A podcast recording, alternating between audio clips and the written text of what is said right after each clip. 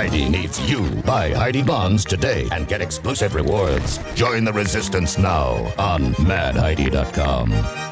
Hallo und herzlich willkommen zu einer neuen Episode von Mad Talk, dem Behind the Scenes Podcast von Mad Heidi, dem ersten Swissploitation Film. Mein Name ist Johannes Hartmann und ich bin der Regisseur von Mad Heidi. Heute habe ich wieder einen speziellen Gast hier bei mir im Studio und zwar ist das Valentin Greutert, einer der beiden Produzenten des Films. Herzlich willkommen. Hallo.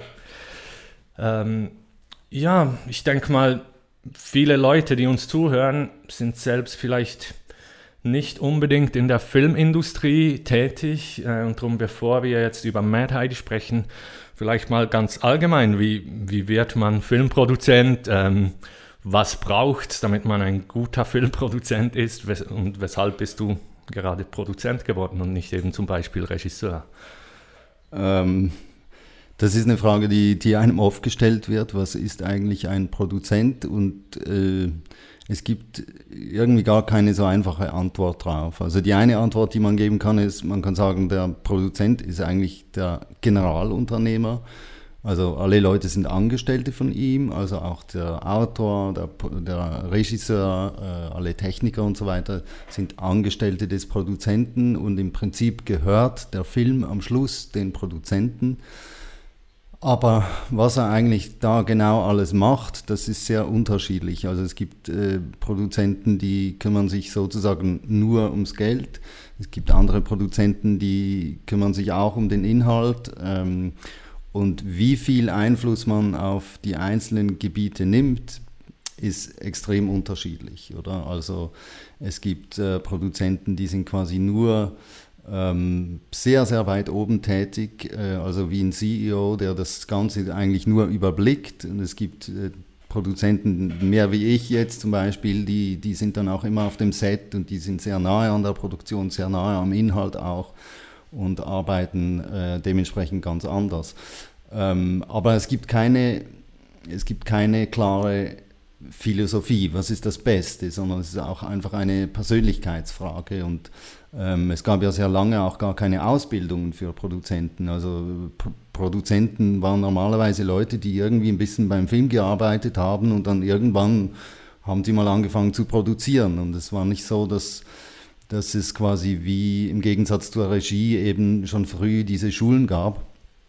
Und zu meiner Zeit, als ich da quasi äh, Anfang der 90er Jahre aus dem Gymnasium kam und eigentlich schon wusste, dass ich Filmproduzent werden wollte, äh, wenn auch nicht warum, und ich weiß es bis heute nicht warum, aber irgendwie wollte ich es werden und ich bin es dann auch geworden. Aber damals gab es noch gar keine äh, Schulen, also man, man, konnte gar nicht jetzt irgendwie finden, so ich werde jetzt Filmproduzent, sondern es, es ging nur über Umwege.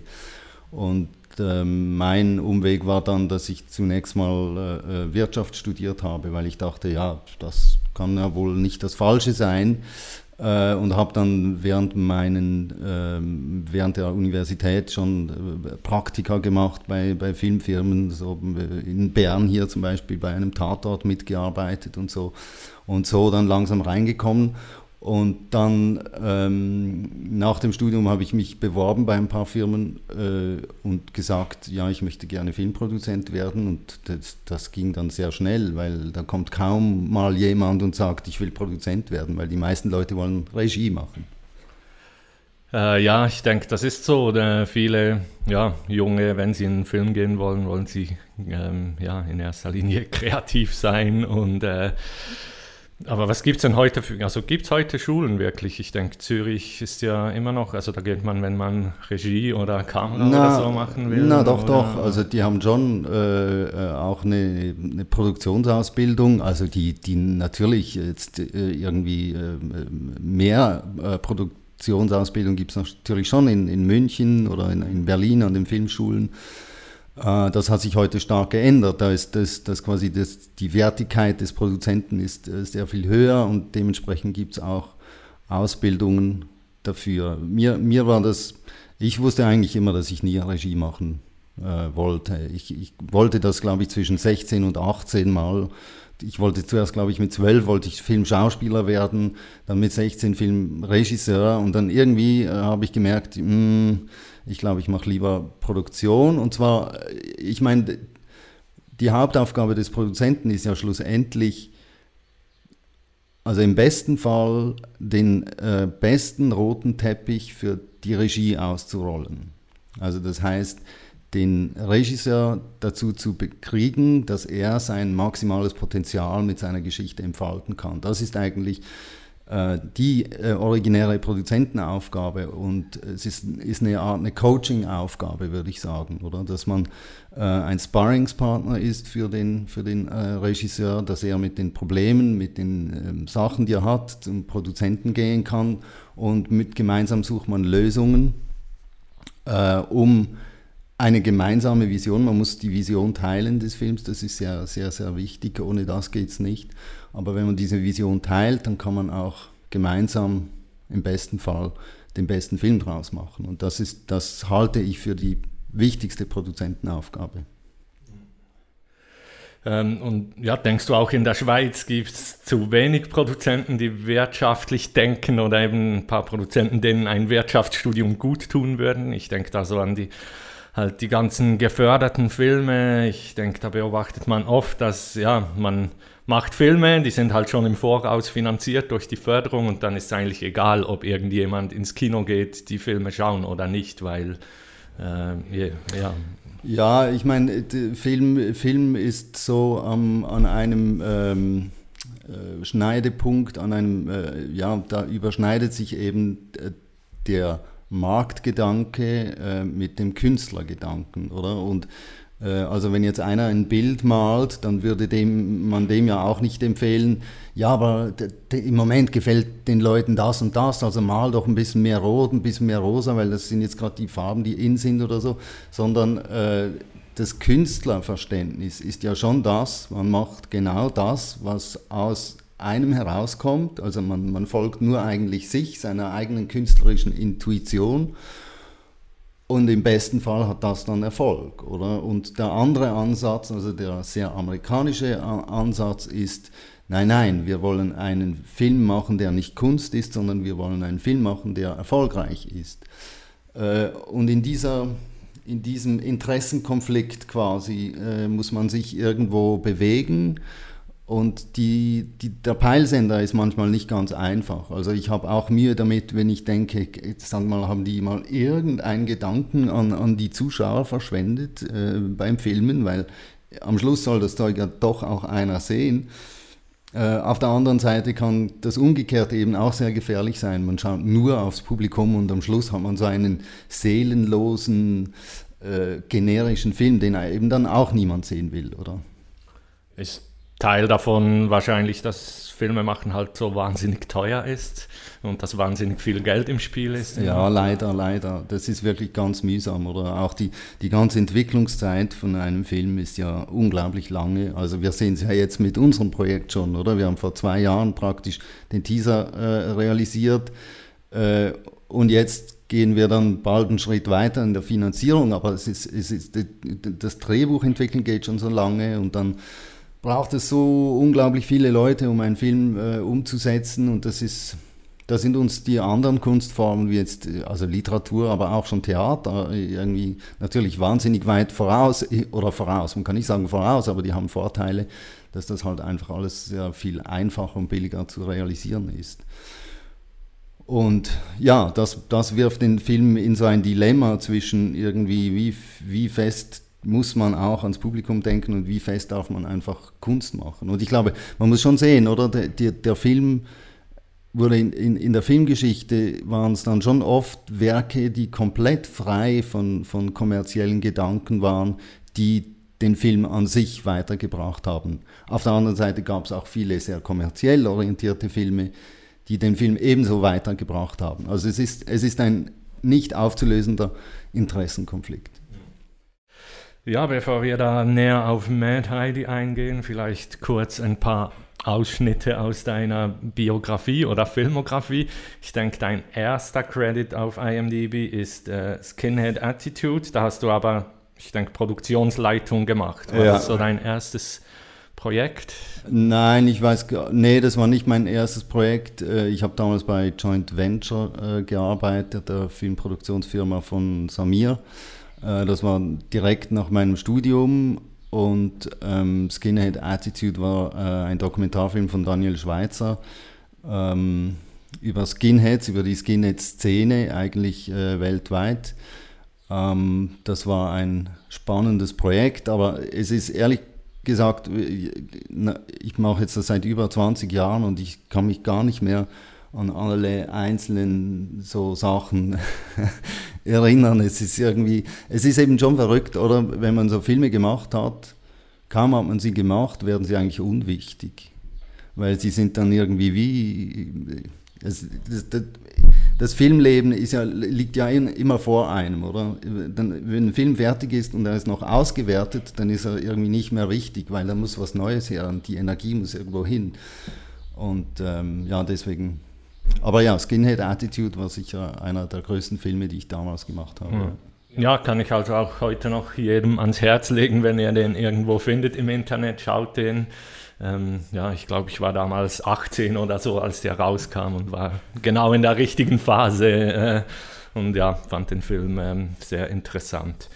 Ähm, dann glaube ich, dein, so deine ersten zwei Produzentencredits waren dann zwei TV-Filme. Ist das richtig? Sonjas Rückkehr und Tod in der Lochmatt. Ja, nee, da, da gab es davor noch den Film von Moritz Gerber, Tag am Meer. Das war sein Ah, äh, genau. Erstlingsfilm, äh, Kinofilm. Äh, ja, dann eben habe ich mit Simon Hesse diese Hesse Kräutert Film AG gehabt damals. Und ähm, da war ein wichtiges Standbein und das ist, das muss man schon sehen, oder? Es ist, es ist äh, extrem schwierig, extrem schwierig Geld zu verdienen äh, mit, mit der Produktion von Filmen. Und eigentlich machen alle äh, äh, Produzenten, die können irgendwie, die machen auch Fernsehen. Weil Fernsehen, das ist quasi, da muss man den Film nicht jahrelang äh, entwickeln und finanzieren, sondern das geht relativ schnell. Die Drehbücher werden innerhalb eines Jahres äh, finanziert und geschrieben.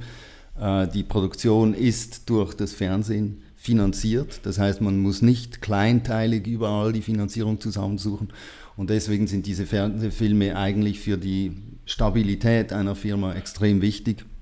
Und das war auch für uns ein sehr wichtiges Standbein damals, äh, um, um quasi überhaupt über die Runden zu kommen. Ja, eben, du hast schon angesprochen, ihr habt Hesse Greutert gegründet. Ich denke, ihr habt euch damals ziemlich einen Namen gemacht als so eine der wenigen ähm, Produktionsfirmen, die eben auch Spielfilme macht. Äh, ich denke, ja, also ich weiß nicht, wie es in Zürich ist, aber gerade in Bern ist halt schon der Dokumentarfilm viel stärker als der Spielfilm. Ähm, ja, wir, wir, mit was hat das zu tun, dass wir so wenig gute Spielfilme in der Schweiz machen? Geht es uns zu gut? Oder weil im Doc-Filmbereich sind wir ja ziemlich stark, denke ich, im internationalen Ja, Vergleich.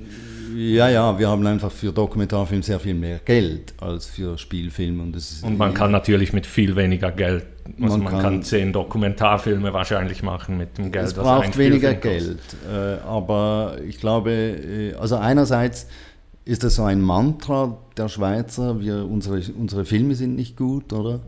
Äh, natürlich produzieren wir auch relativ wenige und äh, also es gibt ja weltweit bloß eine Handvoll Filme pro Jahr, die wirklich gut sind, oder? Und dass jetzt noch einer davon ausgerechnet aus diesem kleinen Land kommt, ist ja nicht besonders wahrscheinlich. Also ich, ich weiß es nicht. Es ist äh, natürlich ist es irgendwie so ein bisschen äh, unbefriedigend, dass quasi in, in vielen europäischen Ländern, jetzt a- abgesehen von den ganz großen oder von denen, die ganz viel Geld äh, reintun, wie jetzt äh, Frankreich, aber auch Dänemark oder äh, Deutschland, auch sehr viel Geld drin, dass, dass vor allem genremäßig das alles so wahnsinnig eingeschränkt ist, oder? Man hat eigentlich das Gefühl, es wird ausschließlich Arthouse-Film gemacht ähm, wo Leute quasi Coming-of-Age-Stories erzählen. Das ist so, man hat das Gefühl, 80% der Filme sind solche Filme. Und dann gibt es ganz wenige, wie, wie zum Beispiel Michael Steiner,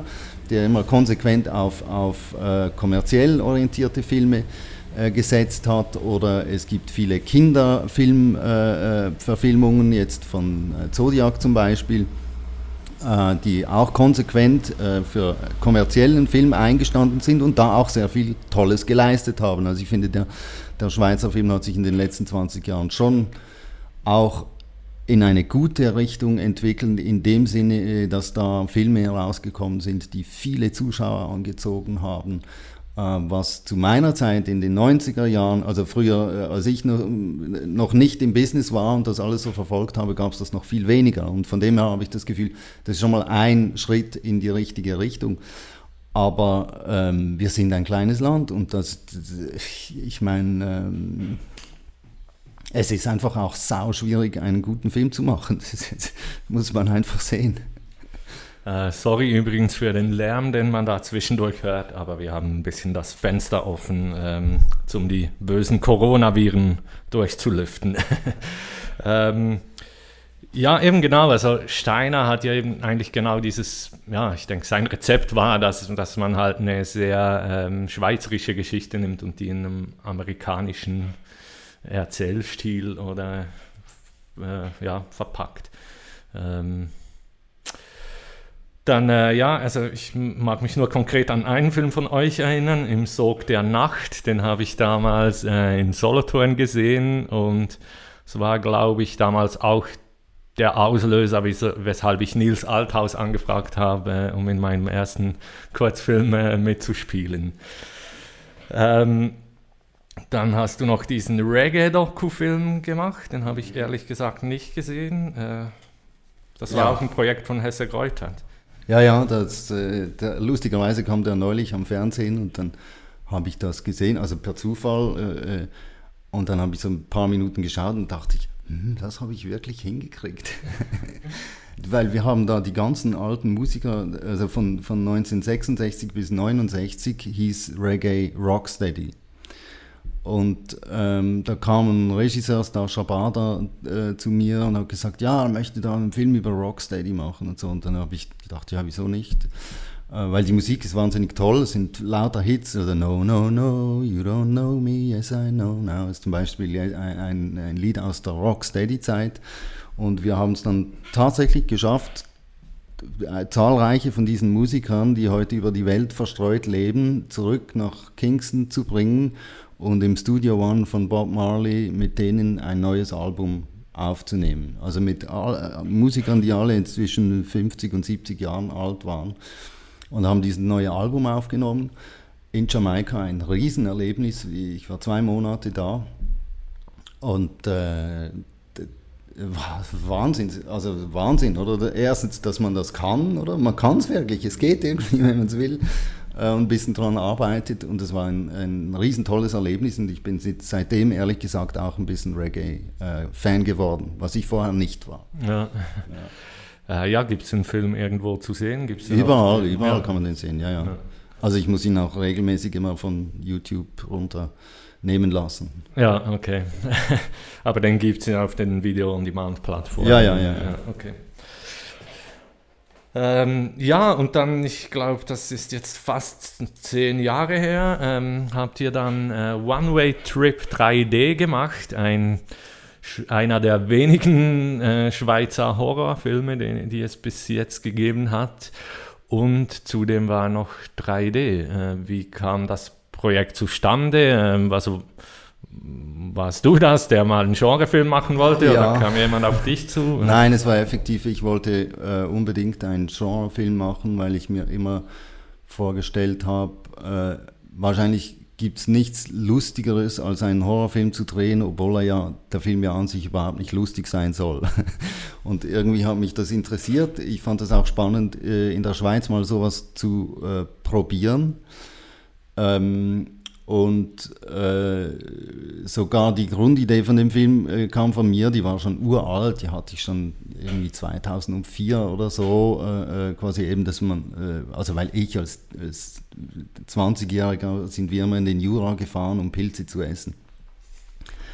Und da kam die äh, Grundidee her äh, und dann haben zwei Österreicher haben dann äh, uns ein, ein Drehbuch äh, da geschrieben und dann haben wir äh, von dieser 3D-Technologie gehört, die jetzt neu wieder äh, also einfach aufkam und weil, weil mit der digitalen Pro Projektion war das irgendwie ein, ein ganz neues Ballgame, äh, also nicht wie früher, wo, wo das quasi mit 35 mm Film gemacht werden musste und mit Rot-Grün, mit diesen Rot-Grün ähm, äh, Brillen sondern heute eben mit, mit der Shutter-Technologie oder mit der Polarisation und das, das eröffnete ganz neue Möglichkeiten. Und wir haben uns dann damit angefangen zu beschäftigen und dann kam plötzlich Avatar raus. Und das war im gleichen Jahr, als wir gedreht haben, kam Avatar raus. Und das gab dann irgendwie wie so einen Boost. Ähm, es muss aber gesagt werden, also es war schon, der Dreh mit 3D, das war ein Riesenkampf, oder? Man muss sich vorstellen, man hatte dann so einen Rig, wo so zwei Kameras da im rechten Winkel zueinander da sind und dazwischen ein Spiegel und die Kameras sind ganz wenig versetzt, so dass man quasi wie zwei Augen ein bisschen versetztes Bild aufnehmen kann. Äh, nur war das halt alles manuell einzurichten und das Objektivwechseln äh, dauerte über eine Stunde. Nur schnell ein Objektiv wechseln, also was normalerweise in fünf Minuten geregelt ist, dauerte über eine Stunde. Das heißt, der Dreh war wahnsinnig kompliziert und äh, also das war sehr, sehr schwierig, ähm, hat aber trotzdem viel Spaß gemacht. ähm, und ähm, ja, mit Leuten an, abbrennen und äh, sechs Wochen dauernd in der Nacht drehen und Stürme mit so riesen Propellern äh, Stürme machen. Eine ganze Scheune habt ihr, glaube ich, noch abgefackelt. Scheune äh, aufgebaut und abgefackelt, äh, ein Güllenloch äh, gemacht und äh, also es hat schon ähm, es war auch interessant, so lange immer in der Nacht zu arbeiten, oder? Dass du irgendwann völlig, völlig losgelöst bist äh, vom, vom Tag. Aber es war auch sehr hart. Also wir hatten viele Verzögerungen. Einmal ist das ganze Rig mit, mit dem Spiegel und so äh, fast auf die Schauspieler gefallen, weil sein Arm gebrochen ist. Und dann stand alles drei Tage still, weil die mussten irgendwie nach Prag fahren, um, um irgendwie sein, diesen Arm da wiederholen, um, um den wieder zu organisieren. Und da hatte ich also viele, viele schwere Momente als äh, Produzent. Und ich kann mich erinnern, ich, wir haben ja da im Jura gedreht in Seigne-Legier und äh, äh, eines Morgens stand ich auf im Hotel und ich war ziemlich niedergeschlagen, weil es, es lief irgendwie aus den Rudern, vor allem auch finanziell. Und dann äh, gab es da so ein Pferdespielautomat und ich habe da irgendwie so zwei, zwei Franken reingeworfen und sind irgendwie zehn Franken rausgekommen. Und da, da war ich dann irgendwie, hat, gab mir das ein extrem gutes Gefühl. dachte ich, ja, es kommt, glaube ich, schon gut. So.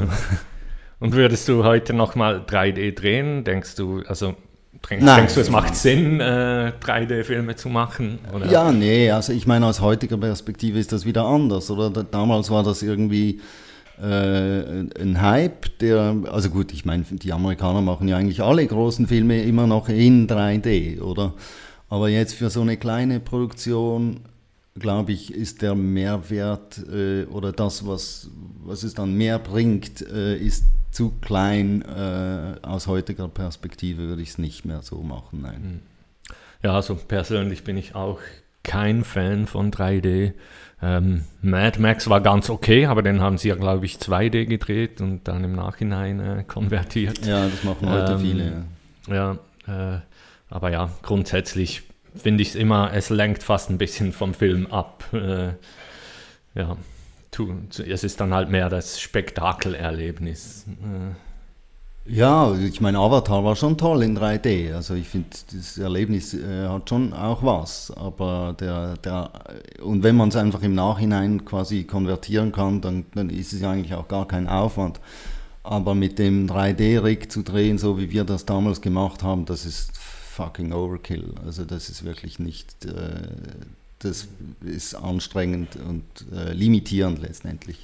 Hat, glaube ich, seither auch niemand mehr in der Schweiz gemacht. Also man muss sagen, wir waren ja der Erste. Äh, neben uns gab es genau noch Wiki und die starken Männer, äh, eine 20 Millionen Euro Produktion, die äh, 3D gemacht haben. Wir haben für 3,2 Millionen Franken oder was haben wir auch 3D gemacht. Also es war eigentlich eine totale Pionierarbeit, muss man sagen. Oder? Das, das hat niemand sonst gemacht. Es gab noch My Bloody Valentine, das war ein englischer Film oder was. Äh, und that's it, oder? Ähm, von dem her, äh, ich habe immer schon gerne Neues ausprobiert und ich bereue es nicht, dass ich es gemacht habe, weil ich finde es irgendwie, das, das begeistert einfach, wenn man was Neues probieren kann. Machen wir ja jetzt eigentlich auch. Und ähm, von dem her würde ich es heute nicht mehr machen, aber ich bereue es nicht, dass ich es gemacht habe. Hm. Ähm, wie wurde der Film damals finanziert? Waren das die klassischen Schweizer Filmförderstellen oder war das besonders schwierig, weil es ein Genrefilm war? Es war, äh, waren letztendlich eigentlich die klassischen äh, äh, Förderer. Ich glaube auch, da, da, hat man oft ein bisschen zu viele Vorurteile. Also äh, äh, Deutschland wäre jetzt nicht gegangen. Die Deutschen, die, die mögen Horrorfilme gar nicht und da sind die, die Fernsehsender mit den, mit den Förderern äh, oft so verbandelt oder damals war das zumindest noch so, dass, dass das wirklich eine, eine Wand war. Vielleicht hat das auch mit äh, Deutschlands Vergangenheit zu tun. Aber wir hatten ja Geld aus Österreich. Österreich hatte quasi davor äh, ja schon, äh, wie hießen diese äh, ähm, wieder da, ähm, äh, mit Sabrina Reiter auch, die, äh, diese Horrorfilme. So Funny Games oder von was sprichst du? Nee, nee, nee, nee, die, ah, oder? die, die, ähm, die Horrorfilme, die da Ah, das haben wir jetzt gerade also, vergessen, ja, ist, ist, ist auch egal. kenne ich jetzt nicht so gut. Äh, aber die, ähm, das waren am Schluss die normalen Förderer. Und ich ja. glaube, die, die, das ist so eine quasi wie ein Vorurteil, dass man hat, ja das, ja. das kann man eh nicht finanzieren und so. Das stimmt nicht. Ich glaube, die Förderer sind grundsätzlich offen für jedes Genre, äh, solange das irgendwie das Projekt irgendwie Sinn macht. Also. Ja. Ähm, ja, und dann hast du zuletzt einen sehr großen Film gemacht, äh, Bruno Mansa. Ähm, Bruno Mansa ist ja der bekannte Schweizer Umweltaktivist, der vor 20 Jahren, glaube ich, äh, im äh, Dschungel äh, auf Borneo verschwunden ist. Und äh, ja, man weiß bis heute nicht, wurde der von Regierungstruppen verschleppt oder hat er einfach einen Unfall und ist irgendwo gestorben im Urwald. Ähm, ja, ich, das war bestimmt dein größtes Projekt und wahrscheinlich auch einer der größten Schweizer Filme bisher. Äh, wie ist das zustande gekommen? Ja, das ging auch so, dass ich eigentlich äh, eines Morgens wurde mir bewusst, dass das äh, ein, eine sehr, sehr äh, faszinierende und große Geschichte ist, die unbedingt verfilmt werden sollte. Ähm, das war 2006 äh, und ich bin dann zur Familie und habe ähm, ja, die Rechte äh, quasi erstanden, ähm, weil ich glaube, man kann solche Filme nur machen, wenn die Familie dabei ist. Das sind ja Leute, die ihn gekannt haben und die wichtig sind und äh, man braucht die Unterstützung von denen, vor allem auch, weil äh, der Film ja in Borneo äh, spielt und es da um Eingeborene geht. Äh, und das Projekt war natürlich äh, enorm schwierig zu entwickeln, oder? Ich meine, wenn du hier in der Schweiz im Büro sitzt und, und denkst, ja, hm, ich möchte gerne einen Film mit Eingeborenen im Dschungel von Borneo drehen, dann ist das irgendwie, daran muss, an, an so einer Idee muss man wachsen. Man muss wirklich älter werden und, und wahnsinnig viel Zeit mit der Idee verbringen. Es war auch sehr schwierig, das Drehbuch zu entwickeln. Ich meine, da gibt es tausend Wege, wie man sowas erzählen kann. Und ähm, ich musste auch die Erfahrung zusammen mit dem Regisseur Niklaus Hilber mussten wir, also ich habe von Anfang an gesagt, wie ich mache zwei, wenn wir nicht zwei Filme vorher machen, dann mache ich nicht diesen Film mit dir, weil es ist mir zu viel Risiko, wenn wir dann in, in Borneo hocken da äh, und einen Konflikt bekommen, dann wird es sehr, sehr schwierig. Und deswegen haben wir zwei Filme davor gemacht.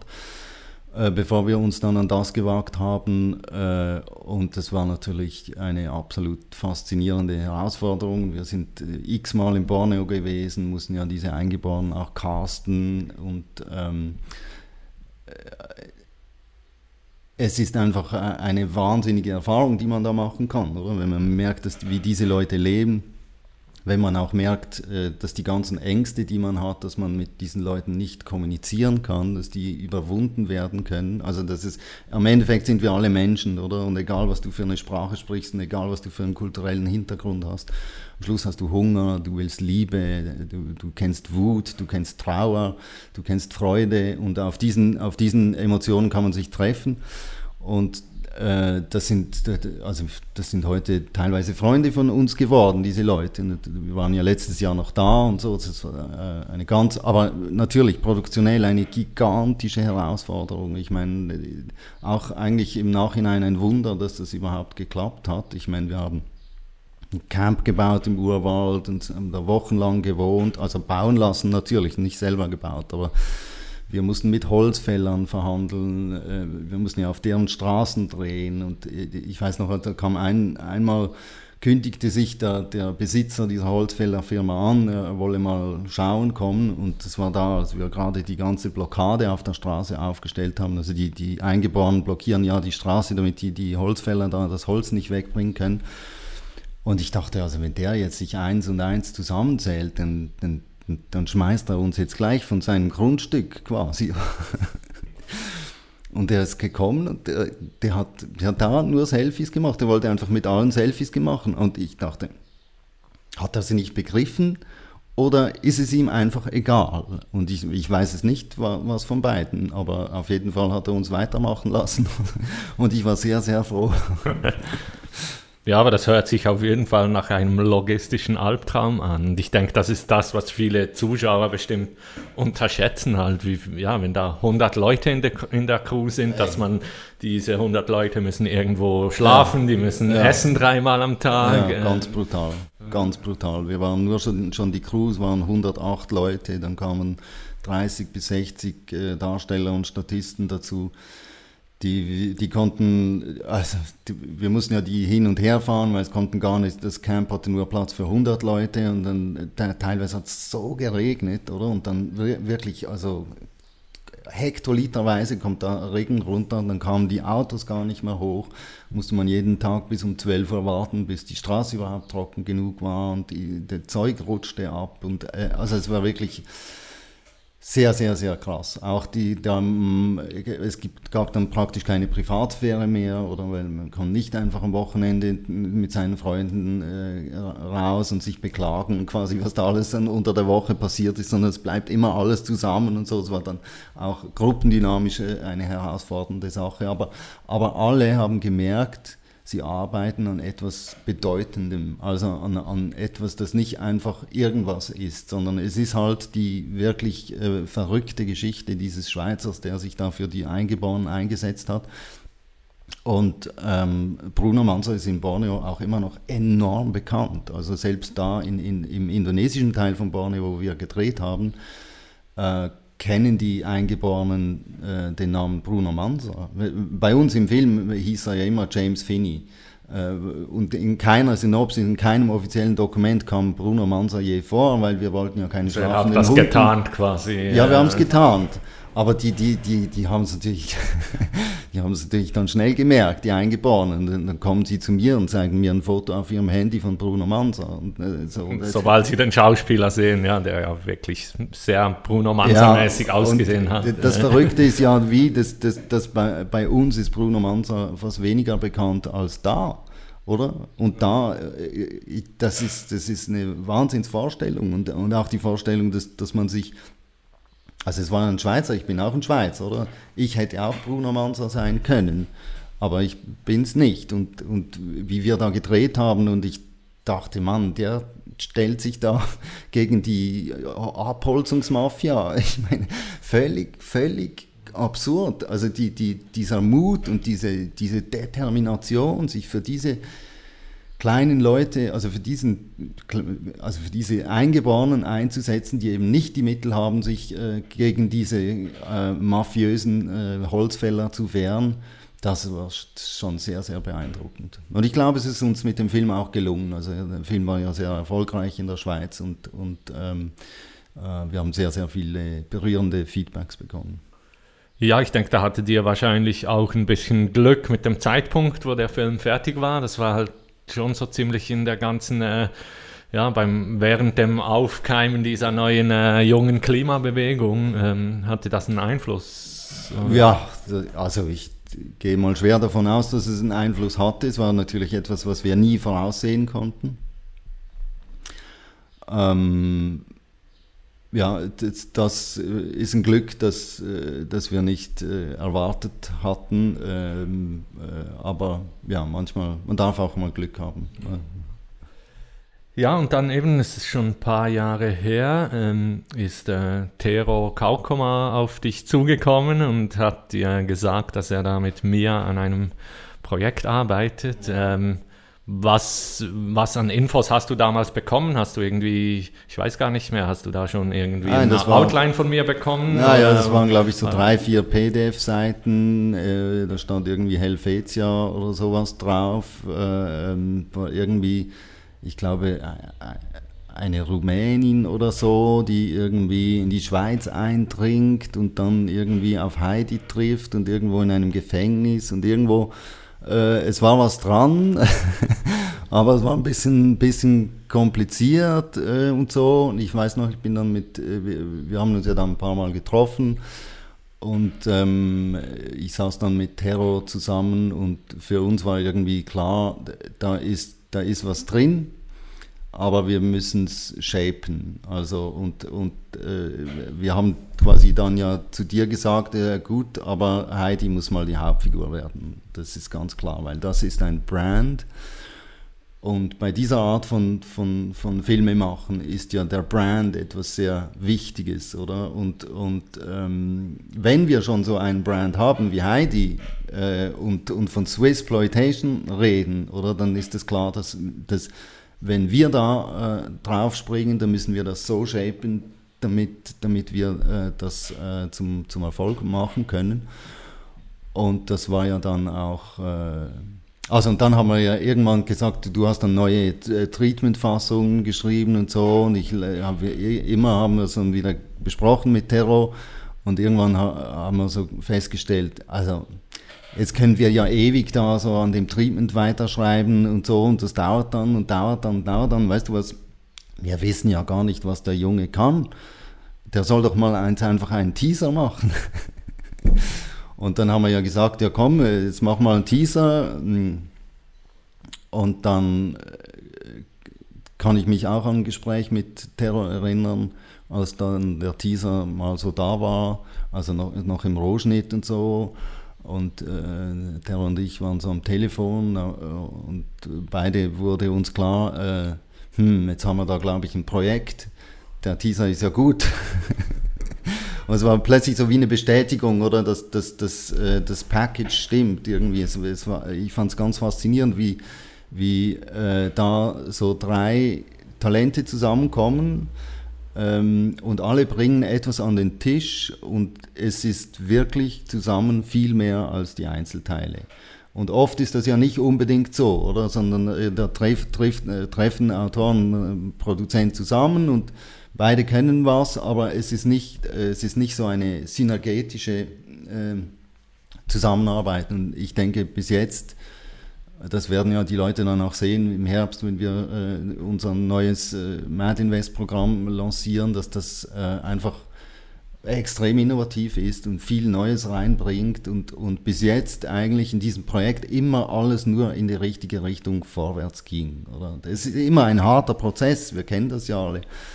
Aber das, ist, das macht mega, mega viel Freude. Ja, ja auf die Finanzierung kommen wir sicher noch. Ähm zu sprechen. Ähm, und hast du denn schon vorher schon öfter mit Erstlingsregisseuren gearbeitet? Also ich meine, es ist, war ja jetzt nicht der Teaser, das erste Ding, das ich in meinem ja. Leben gedreht habe, aber halt es ist halt das erste große Langspielfilmprojekt. Vorher habe ich Kurzfilme gemacht, Musikvideos, Auftragsfilme. Ähm, ja, hast du schon öfter mit Erstlingsregisseuren? Ja, ja, schon einige Male. Äh, ich habe mir dann allerdings vor ein paar Jahren gesagt, ich will nicht mehr äh, mit Erstlingsleuten zusammenarbeiten, äh, weil oft, oft ist es schwierig, weil wenn man viel Erfahrung hat, hat man einfach auch schon viele Fehler gemacht und weiß, dass man sie nicht mehr machen möchte und hat äh, dann oft, äh, manchmal ist einfach der, der Wissensstand, der Wissensgap zu groß. Also das kommt auch auf die Persönlichkeit des Regisseurs drauf an. Ich meine, ich habe jetzt hier äh, bei dir das Gefühl nicht. Ich meine, du wirst auch wahnsinnig viel lernen während dem Dreh, aber ich glaube, du hast mit Terro und mir zwei sehr erfahrene Leute rundherum und wir werden auch schauen, dass da viel Erfahrung auf dem Set rumsteht, so dass wir nicht in dieses ähm, das, das, Schwierigste ist ja immer, äh, Filme machen ist Arbeit unter absolutem Hochdruck, wenn man mal am Drehen ist. Jetzt sind wir ja alle noch relativ chillt weil wir, alles ist noch Fantasie und äh, wir haben ein Drehbuch, das cool ist und können uns alles noch ausmalen, aber dann auf dem Dreh geht es zack, zack, zack, zack, zack, zack, zack. Und da muss unter Hochdruck müssen Dauerentscheidungen gefällt werden und das ist eigentlich der, der, der wahnsinnig schwierige Teil, oder? Weil diese Entscheidungen können nicht rückgängig gemacht werden und sie können selten wiederholt werden, oder? Und da, da spielt die Erfahrung dann eine sehr große Rolle. Ja, ja, das ist auf jeden Fall so. Also ich meine, der Set-Alltag macht extrem viel Spaß, aber es wäre jetzt nicht etwas, das man immer machen kann. Äh, und ich finde es deshalb noch so cool, dass man so diese, ja, beim Film so diese verschiedenen Phasen hat. Man zuerst schreibt man mal und dann äh, geht es an die ganze Pre-Production, Konzeptionierung, wo man die ganzen äh, Designs entwirft und was auch immer und Castings macht. Und dann hat man eine sehr, sehr intensive Phase, die dann halt oft leider viel zu kurz ist, einfach aus Budgetgründen. Ähm, ja, also wie lange habt ihr zum Beispiel bei einem Bruno Mansa, wie lange wart ihr da im Dschungel am Drehen? Also wir waren, der ganze Film hatte 76 Drehtage, das ist natürlich äh, wahrscheinlich, wahrscheinlich absoluter Rekord in der Schweiz, ja. äh, ist extrem viel, aber es waren auch sehr schwierige Bedingungen. Ja. Äh, und wir haben im Dschungel äh, zwei Monate vorbereitet und dann vier Monate gedreht. Ja. Also es war schon sehr krass, also sehr krass. Äh, ähm, aber ein, jeder Film, der wird dreimal geboren, oder? Einmal äh, als, äh, als Papier. Den, diese Geburt haben wir jetzt schon. Wir haben ein tolles Drehbuch. Das wirklich, äh, wir freuen uns ja alle äh, mega darüber. Äh, dann wird er zum zweiten Mal geboren auf dem Set wenn alle Entscheidungen gefällt werden und die Leute mit einer bestimmten Stimmung aufs Set kommen, äh, äh, das Wetter ist so, die Location ist so, das Licht ist so und all diese tausend Faktoren bestimmen dann diese zweite Geburt und die dritte dann am Schneidetisch, äh, wenn hoffentlich äh, nicht allzu viele Szenen rausfallen oder man merken muss, scheiße, das, das kann man gar nicht so erzählen, das ist zu schlecht aufgelöst worden oder so. Ähm, und das das größte Ziel muss immer sein, äh, am Schluss spielt natürlich alles keine Rolle, was im Drehbuch stand. Am Schluss, am Schneidetisch, macht man einfach den besten Film draus, den man machen kann. Aber erfolgreich äh, für, für, für mich als, als Prozess ist es natürlich, wenn möglichst das Endprodukt äh, mit dem Drehbuch übereinstimmt. Also wenn man keine Szenen rausschmeißen musste. Eine Szene rausschmeißen heißt immer, eigentlich vorher falsch gedacht zu haben. Oder wenn, wenn eine Szene im Drehbuch war und man merkt im Film, es braucht sie nicht, dann war es Geldverschwendung. Und wenn man das wenn man möglichst alles in den Film äh, rübernehmen kann und der Film funktioniert, dann ist das eigentlich am besten. Gab es da schon mal so irgendwie Mom also Momente, wo es irgendwie komplett schief lief und man, also und du zum Beispiel einen Nachdreh machen musstest? Äh also musst ja nicht konkret sagen, welches Projekt, aber. Äh, ja, es gab schon, ähm, äh, ja, es gab, es gab so Momente, wo man äh, äh sagen musste, das müssen wir nochmal machen. Das ist nicht gut genug geworden, aber das sind jetzt nicht so viele Momente. Es gab, äh, ich habe mal äh, noch, bevor ich selber angefangen habe zu produzieren, habe ich mal auf einem Film mitgearbeitet. Da wurde ein, eine Szene auf einem Schrottplatz gedreht, Anfang der 80er Jahre, äh, alles äh, gedresst, also die ganzen kaputten Autos waren aus den 70ern, die Autos, die da standen, aus den frühen 80ern, dann wurde alles eingeschneit mit Kunstschnee. Äh, man hat zwei Tage da gedreht und die ganze Szene kam nicht im Film vor. Mhm.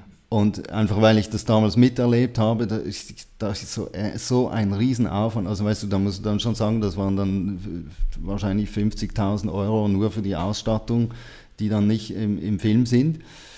Das ist dann schon, das ist dann einfach wirklich äh, ein Fail, oder? Also weil wir haben ja alle nie genug Geld und äh, darum sollte man die möglichst effizient einsetzen, die Mittel. Und, und da, in dem Sinne war es da verschenkt und das tat mir weh. Ja. ähm, ja, und eben jetzt bei Mad Heidi ist es ja so, dass wir eigentlich vor, ja, es ist jetzt schon fast zwei Jahre her, dass wir das äh, Crowdfunding gestartet haben. Ähm, hast du sowas schon mal gemacht für ein anderes Projekt? Nein, das äh, war das erste Mal äh, und ich finde das auch äh, wahnsinnig faszinierend. Ich finde, ich glaube wirklich dran, dass was wir hier machen, also äh, speziell jetzt auch mit dem Neuen, was wir kommen, was über das Crowdfunding äh, hinausgeht. Ich weiß gar nicht, sprechen wir darüber? Nein, wir sprechen noch nicht darüber, oder? Was als nächstes kommt? Ja, ähm, Mad Invest do, so. Ja, das, ich würde es auf jeden Fall antönen. Wir okay. wissen ja noch nicht genau, äh, wann das gesendet ja. wird. Ja. auf jeden Fall ähm, also quasi die, die fanbasierte Finanzierung äh, und die automatisierte Rückverteilung von, von äh, äh, Gewinnen finde ich wahnsinnig spannend. Als neuartiges, äh, neuartige, äh, neuartigen Weg, äh, kreative Sachen zu finanzieren. Es muss ja, müssen ja jetzt nicht nur Filme sein unbedingt, aber die, das ist quasi wie eine Art der Demokratisierung der, der, der Inhalte äh, auch, oder? Und, und jetzt gerade in einer Zeit, wo, wo, wo eigentlich äh, auf dem äh, globalen Niveau das komplette Gegenteil äh, stattfindet, eine, eine völlige Entmachtung der Kreativen durch die großen Streaming-Dienste wie Netflix, oder? Wo man ja nur im Auftrag arbeitet, also da, da hat man keine Rechte an dem eigenen äh, Produkt am Ende, sondern das wird, man verkauft das einfach, oder? Und das ist, für mich ist das ein Riesenrückschritt. In dieser Welt interessiert es mich eigentlich nicht mehr, äh, Filme zu produzieren. Die, dann bin ich einfach Auftragnehmer oder dann hat es irgendwie nichts mehr mit mir zu tun. Dann muss ich einfach schauen, okay, möglichst schön im Budget bleiben, aber der Rest ist eigentlich egal. Äh, ich weiß am Schluss ja nicht mal, wie viele Leute das je geschaut haben. Also, äh, und genau das Gegenstück ist das, was wir jetzt machen, eigentlich das komplette Gegenteil. Oder wir wollen alle Macht behalten, also dank den Fans, wir wollen alle Rechte bei uns behalten, wir wollen eben anders funktionieren, als die internationale Auswertungswelt funktioniert. Die funktioniert ja so, dass man äh, in alle Länder, in alle einzelnen Länder einen Film verkauft und dann äh, entscheidet jeder einzelne Verleiher in dem Land, wann er den Film herausbringt. Das äh, fragmentisiert äh, die, die, die Welt total. Das heißt, äh, die, der Piraterie wird Vorschub geleistet, weil der Film in einem Land schon läng, längst draußen ist und in anderen noch nicht und die Leute den Film aber schon sehen wollen. Und als Produzent ist man komplett machtlos. Oder? Und es ist auch so, dass man als Produzent wirklich nur, äh, wenn ein Film sehr erfolgreich ist in einem anderen Land, jemals Geld äh, zurückbekommt. Weil dann nimmt zuerst der Kinobesitzer, dann der Verleiher, dann der Weltvertrieb. Die saugen praktisch alles Geld ab und dann äh, bei uns tröpfelt noch äh, so ein bisschen was hin. Und das ist ein, eine der großen Frustrationen, die man haben kann als, als Produzent in dieser Welt, äh, dass man quasi mit den eigenen Filmen fast nie Geld verdienen kann. Und das wollen wir jetzt ändern mit diesem äh, Mad Invest Konzept. Äh, und das ist ja auch nur möglich, wegen, weil die Technologie sich so verändert hat. Also weil das eben heute möglich ist, dass wir direkt zu den Leuten kommen über unsere Webseite oder und nicht mehr diese Verleiher und, und Weltvertriebe und so, so, so weiter dazwischen brauchen. Und ich glaube, das ist das, äh, auch das, was, wo, wo Terror eben extrem viel an den Tisch mitbringt, äh, dass er die ganze Iron Sky-Erfahrung hatte äh, und ich komme mehr so ein bisschen aus der technischen Seite und mit dieser Kombination haben wir jetzt, glaube ich, ein System gefunden, was echt interessant ist und wenn das funktioniert, dann bin ich überzeugt, dass wir hier äh, Pionierarbeit leisten, die die Schule machen kann. Eben genau, du hast angetönt, wir, ja, als nächstes starten wir Mad Invest. Das ist quasi eine Steigerung zum bisherigen Crowdfunding, das wir bereits hatten. Ähm, da, ja, ähm, schaut euch die Website an auf madinvest.co, gibt es alle ähm, Infos. Ähm, ja, was ähm, eben der Unterschied, sage ich mal, beim Crowdfunding bekommen die Leute für ihren fürs Mitmachen bekommen sie als Dankeschön ein T-Shirt oder ähm, sie können dann eben auch Teil des Films werden. Sie können sich eine Statistenrolle kaufen. Ähm, aber im Gegensatz dazu bei Mad Invest ist es eben ein Crowd Investing, also wo die Leute dann wirklich äh, eine Umsatzbeteiligung äh, bekommen. Äh, und ja, was ist jetzt das, was unser Mad Invest so speziell macht im Vergleich zu anderen? Ja, ich glaube, sowas wie wir jetzt machen, gab es noch überhaupt gar nie. Also wir haben äh, mit einer äh, englischen Firma zusammen, die heißt Filmchain, äh, haben wir einen Mechanismus äh, äh, programmiert, der uns erlaubt, dass quasi die Leute investieren können. Automatisch bekommen sie ein Konto auf der Filmchain äh, Webseite und alle Erlöse äh, des Films gehen direkt äh, an diese Filmchain und werden automatisiert an die äh, ähm, Investoren zurückverteilt. Dahinter steht ein sogenannter Smart Contract. Das ist so eine äh, mit, äh, also da, da steht Blockchain-Technologie dahinter das heißt, äh, niemand kann diesen, diese Verteil diesen Verteilungsmechanismus einfach abändern. Es bräuchte eine, einen Konsens von allen Beteiligten und jeder Investor ist ein Beteiligter daran. Das heißt, es kann nicht rumgepampert werden dran.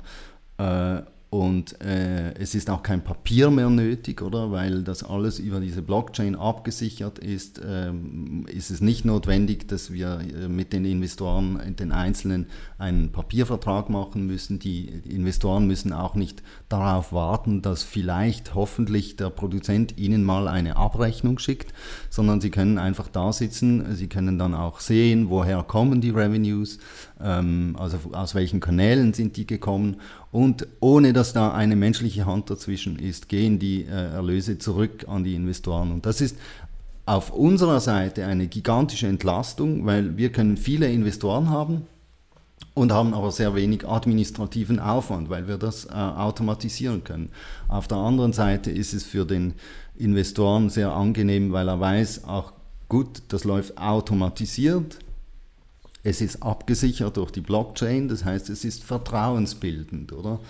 Und diese zwei Faktoren sind schon mal ganz äh, bedeutend. Dann ist äh, natürlich bedeutend, dass die Investoren bei uns ja nicht nur äh, eine, eine, einen Profitanteil bekommen, sondern äh, eben auch viele weitere quasi äh, Privilegien, indem sie äh, das Set besuchen dürfen oder je, je nach äh, Betrag, den sie investieren, äh, bis zu äh, Co-Produzent mit, mit, mit äh, einzelnem Kredit in den, in, im Vorspann haben können. Also das ist ja das ist eigentlich das, was normale Investments eben nicht leisten können. Normale Investments, wenn man Aktien kauft, dann kauft man einfach einen Anteil und dann kriegt man der Aktienkurs steigt oder man kriegt mal eine Dividendenausschüttung oder so. Bei uns gibt es quasi viel mehr dazu, oder? Und es sind äh, viele Dinge, die man nicht kaufen kann. Man kann nicht einfach äh, ein Filmset besuchen. Bei uns ist das quasi on top dazu und ich glaube, diese äh, Art von Investment ist wie äh, etwas, was äh, einfach Freude machen kann, weil man an etwas mit äh, beteiligt ist, auch mit mitreden darf, befragt wird bei gewissen äh, Sachen, wo wir Bescheid wissen wollen. Ähm, und dass das den Leuten einfach auch Spaß machen soll. Ich glaube, Spaß ist grundsätzlich bei diesem Projekt ein, etwas, was sehr, sehr, sehr wichtig ist, dass wir alle Spaß haben. Ich, Mad soll ein Film werden, der Spaß macht. Ja, ich denke, das ist sicher das, was das Investment auch ja, spannend und speziell macht. Also ich meine, wenn du eben in irgendein Fintech-Unternehmen investierst, dann ja, kannst du hoffen, dass da mal eine erfolgreiche Firma draus wird. Aber bei uns wird man halt wirklich Teil eines Abenteuers und kann ja, mitbekommen, ja. wie so ein Film entsteht. Genau, und den einen gefällt es, den anderen gefällt es nicht. Ich meine, das sieht man ja bei dem Mad Heidi Teaser, den wir gemacht haben, wenn man den, den, den Leuten zeigt, dann ist es eigentlich entweder brechen die in Lachen aus oder äh, sie finden, äh, was ist denn das? Und das sind die zwei Lager und ich finde das eigentlich auch ganz toll, oder? Dass man so, äh, das ist eben nicht so ein Wischiwaschi-Ding, was allen gefallen soll, sondern es ist einfach, es ist das, was es ist. Es hat einen geradlinigen, sauberen Stil äh, und man mag es oder man mag es nicht. Und ich glaube, die Leute, die ein bisschen Humor haben, ein bisschen flexibler äh, sind in ihrem Hirn und nicht alles so ernst nehmen. Ernst darf man den Film nicht nehmen, man darf, äh, aber das darf man Exploitation-Filme sowieso nicht. Wenn man die ernst nimmt, dann, dann gerät man auf einen völlig falschen Pfad. Und äh, mir gefällt auch das wirklich ganz toll, dieses, äh, ja, ich meine, ich mag das Wort albern. Und ich finde, Exploitation-Filme sind oft auch ein bisschen albern, also weil sie so übertrieben sind. Aber das ist doch eigentlich das Tolle, oder? Das, das bringt uns alle zum Lachen. Ja, und eben, also wir sehen ja auch, dass der Film auch polarisiert, zum Beispiel ähm, ja, am Beispiel von unserem Mitautor Gregory, der seinen Job bei der Capo verloren hat. Äh, ja, Hättest du erwartet, dass sowas im Jahr 2019 oder 2020 noch passieren kann? Nein, ich dachte wirklich, dass diese düsteren Zeiten äh, sind vorbei. Das äh, hat mich ja sehr schockiert und äh, ich finde es auch extrem toll, haben uns da viele Fans äh, mitgeholfen, äh, quasi die, die, diese Kampagne äh, mit einem Anwalt gegen, gegen die Polizei zu fahren. Genau, also, wir haben ja über 10.000 Franken gesammelt, um den Anwalt ja. von Gregory finanzieren zu können. Und äh, ja, ich war dann sehr erstaunt, oder? Die, das äh, kantonale Verwaltungsgericht hat ja dann wirklich mit dem Vorschlaghammer äh, dem, der Sicherheitsdirektion des Kantons Zürich äh, äh, quasi an den Kopf geschlagen und gesagt, ihr seid ja sowas von daneben, geht es eigentlich noch? Also rechtsstaatlich unhaltbar, also in den blumigsten Worten haben die gesagt, die das geht überhaupt nicht, dass die den entlassen haben. Also da ist wirklich alles falsch dran. Und was machen diese Hohlköpfe? Sie machen Rekurs beim Bundesgericht. Und darauf warten wir jetzt, diesen, diesen Entscheid vom Bundesgericht. Ähm, mal sehen, was dabei rauskommt. Und ich meine, was mich bei der ganzen Sache äh, eigentlich am meisten geärgert hat, oder ist, wenn wir, also wenn wir äh, als Produktion äh, und unsere Fans da nicht mitgeholfen hätten, Gregory hätte ja selber gar nie äh, das Geld gehabt, um den Anwalt zu zahlen. Oder man muss sich vorstellen, der ist un zu Unrecht äh, fristlos entlassen worden. Das heißt, er kriegt äh, mal einen Monat lang kein Arbeitslosengeld wegen der fristlosen Entlassung. Dann hat er ein Problem, weil in seinem... Es waren sogar drei Monate, es waren 60 Tage in oder, seinem Fall, was ja ah, dann zwei, quasi drei, drei Monate, ja, 20 ja, eben, Arbeitstage siehste, sind. Siehst du, noch mehr. Dann kommt äh, hinzu, dass er äh, in seinem Lebenslauf äh, eine fristlose Entlassung hat. Und äh, überall, wo er sich neu bewirbt, äh, fragen die Leute, ja, du, was, was ist denn da mit der fristlosen Entlassung? Also das heißt, du hast, du hast einen Makel an dir, den du quasi nicht wegkriegst. Und drittens, diese Idioten bei der Sicherheitsdirektion, ich will keine Namen nennen, aber wir kennen sie ja alle, ähm, die können weder etwas verlieren. Es kostet sie keinen Cent und es kostet sie garantiert nicht den Job, äh, so, äh, hier Rekurse zu machen und solche Entscheide zu fällen, oder? Und ein, wenn, wenn Gregory uns nicht dabei gehabt hätte, dann hätte er einfach nur verloren. Ja, er hätte, er hätte den Prozess nicht, genau, er hätte es akzeptieren müssen, hätte den Prozess nicht fahren können. Und ich glaube, hier treffen wir uns wirklich mit, mit, mit den Kernwerten auch von Heidi, von Mad Heidi, äh, die eben für die Freiheit äh, kämpft und für die Gerechtigkeit kämpft. Und das war ganz klar, dass wir uns hier bis zum letzten bitteren Ende einsetzen werden. Und ich hoffe, das Bundesgericht wird jetzt auch äh, das Urteil des Bundesverwaltungsgerichts, äh, kantonalen Verwaltungsgerichts äh, bestätigen. Und ähm, die Sicherheitsdirektion wird dann hoffentlich noch von uns zu hören kriegen, äh, ja. wenn Heidi sich äh, äh, nochmal meldet zu diesem Fall. ähm, ja, eben, also man sieht, es, ähm, ja, der Film wird kontrovers diskutiert offenbar. Ähm, ja, aber das für mich zeigt das eigentlich, dass es umso wichtiger ist, dass wir eben keine Kompromisse eingehen. Und ja, der Film muss kontrovers sein und ich denke, das Schlimmste, was wir jetzt machen könnten, ist versuchen, jetzt irgendwas zu machen, das allen gefallen soll, weil dann wäre es irgendein Zwischending, das dann niemandem gefällt am Ende, denke ich. Nein, eigentlich, eigentlich ist Heidi und dieses Projekt äh, vertritt wenn man so will, wirklich die urschweizerischsten Werte. Wir lassen uns nicht unterkriegen. Äh, wir wollen unsere Freiheit. Und das ist in diesem Fall einfach auch die Kunstfreiheit. Und wir lassen uns nicht von irgendwelchen Spießern äh, äh, sagen, was richtig ist und was nicht richtig ist, sondern wir kämpfen bis zum letzten Ende, wenn wir finden, wir werden nicht gerecht behandelt. Und ähm, das ist, äh, ja, das ist auch eine der Faszinationen von, von diesem Projekt, dass, dass das äh, Werte sind, ich glaube, für die wir alle voll einstehen können und, und, und ähm, prompt müssen wir sogar noch dafür kämpfen. Ja, hoffen wir mal, dass es nicht äh, weitere solche ähm, Probleme gibt. Äh, mal schauen. Äh, ja, ich denke, ähm, wir kommen schon bald zu einem Ende. Wir sind jetzt eine Stunde dran und ähm, eigentlich ist es ja Tradition hier beim Mad Talk, dass wir zum Schluss einen kleinen Absinth trinken. Das ist übrigens ähm, Heidis Absinth, äh, unsere eigene Marke. Da gibt es ähm, ja, den grünen und den klaren. Ähm, die meisten kennen Absinth ja als grünen. Ähm, soviel ich weiß, hat man den Clan oft in der Schweiz, in der Schweiz war ja Absinth lange verboten und da haben sie dann oft einen Clan gemacht, damit man ihn nicht als Absinth erkennt.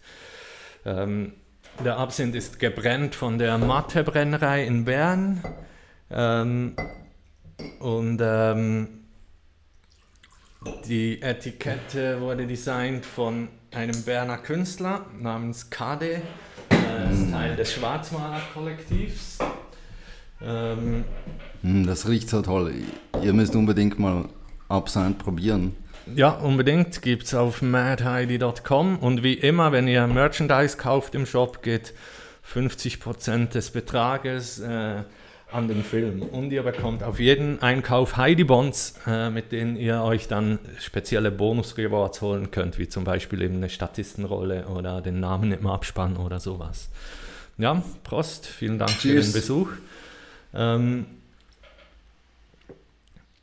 jetzt so als letzte Frage, was denkst du, ähm, was kann oder wird Mad Heidi auslösen? Äh, was wäre der Optimalfall? Was wünschst du dir, was passiert? Ähm, Im Optimalfall ähm, wird es Mad Heidi 2 geben. Im Optimalfall wird das Finanzierungs- und Auswertungssystem äh, was wir hier aufgebaut haben, ähm, Schule machen.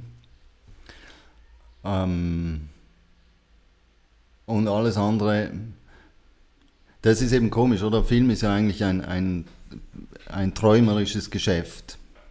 Wir, man muss ständig von einem fertigen Film träumen, das treibt einen an.